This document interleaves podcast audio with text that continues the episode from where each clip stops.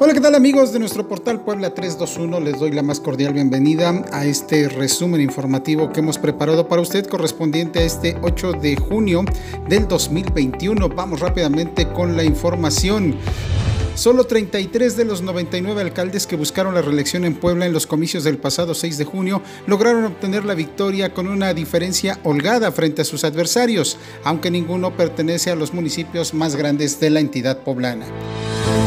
Y el programa de resultados electorales preliminares registró que en las presidencias municipales de San Martín Texmelucan, Jicotepec, Zacatlán y Tlaclauquitepec, la diferencia entre el primer y segundo lugar es de un punto porcentual o quizá menos. Por ello, se estarán realizando conteos voto por voto.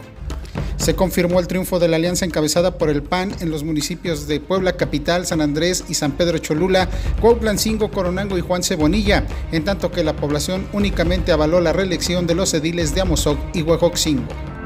Más de 300 personas se apostaron frente al Consejo Municipal Electoral de Coyomeapan para exigir la anulación de la elección. Señalan que a quien se le da el triunfo cometió varias irregularidades y por lo tanto no ganó limpiamente.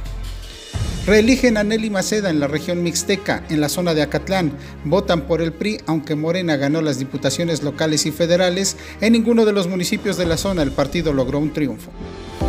Y el Partido de la Revolución Democrática, Partido Encuentro Social, Fuerza Social por México y Compromiso por Puebla, así como redes, se perfilan a perder el registro. Además, no lograron alcanzar la mínima votación en las elecciones locales los nuevos partidos. Y el virtual presidente municipal de Puebla, Eduardo Rivera, se reunió con el gobernador Miguel Barbosa Huerta en la sede de Casaguayo. Al salir de la reunión dijo que la campaña terminó y es tiempo de hacer equipo por Puebla.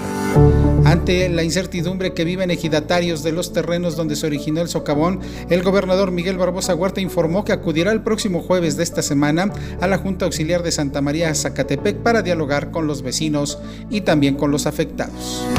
Y el secretario de Salud informa que tenemos hasta el momento en Puebla una cifra más baja de la pandemia que se ha registrado en por lo menos año más de tres meses que tenemos de emergencia sanitaria, ya que este día se reportó solo una persona muerta y 10 contagios por COVID-19 en las últimas 24 horas. Indicó que además hay 87 enfermos activos distribuidos en 18 municipios. En Jicotepec, elementos de seguridad pública lograron la captura de Jesús, alias el Comal, presunto asesino del menor David, ultimado con más de 50 puñaladas luego de ser extraído de su domicilio en la colonia El Paraíso. Y el Pirulí, el reo que se fugó del penal de San Miguel, no es presunto delincuente o homicida que esté relacionado con el homicidio de los estudiantes asesinados en Huejoxingo.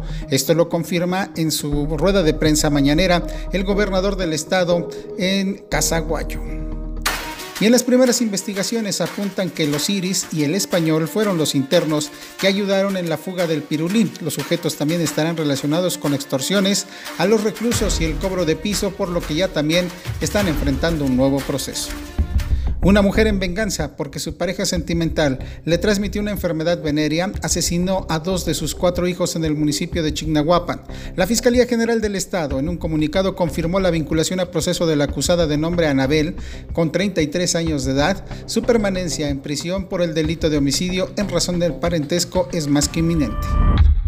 Y cae el come abuelitas. Detienen al presunto feminicida de dos señoras en Cuautempan. Su nombre es Daniel y tiene 27 años, quien al ser aprendido confesó ser el responsable de ultrajar y matar a dos mujeres de la tercera edad.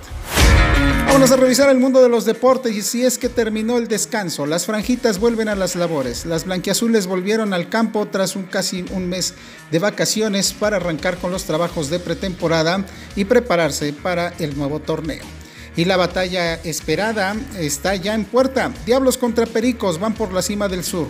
Esto en el Estadio Hermano Cerdán. Los dos mejores equipos de la zona abren atractiva serie de tres juegos a partir de este martes.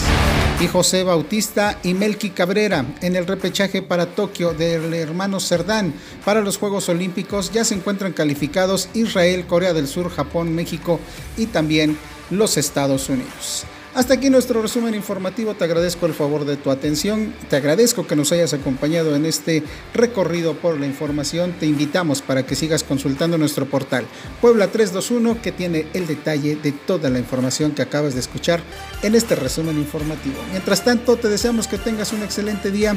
Nos escuchamos en la próxima.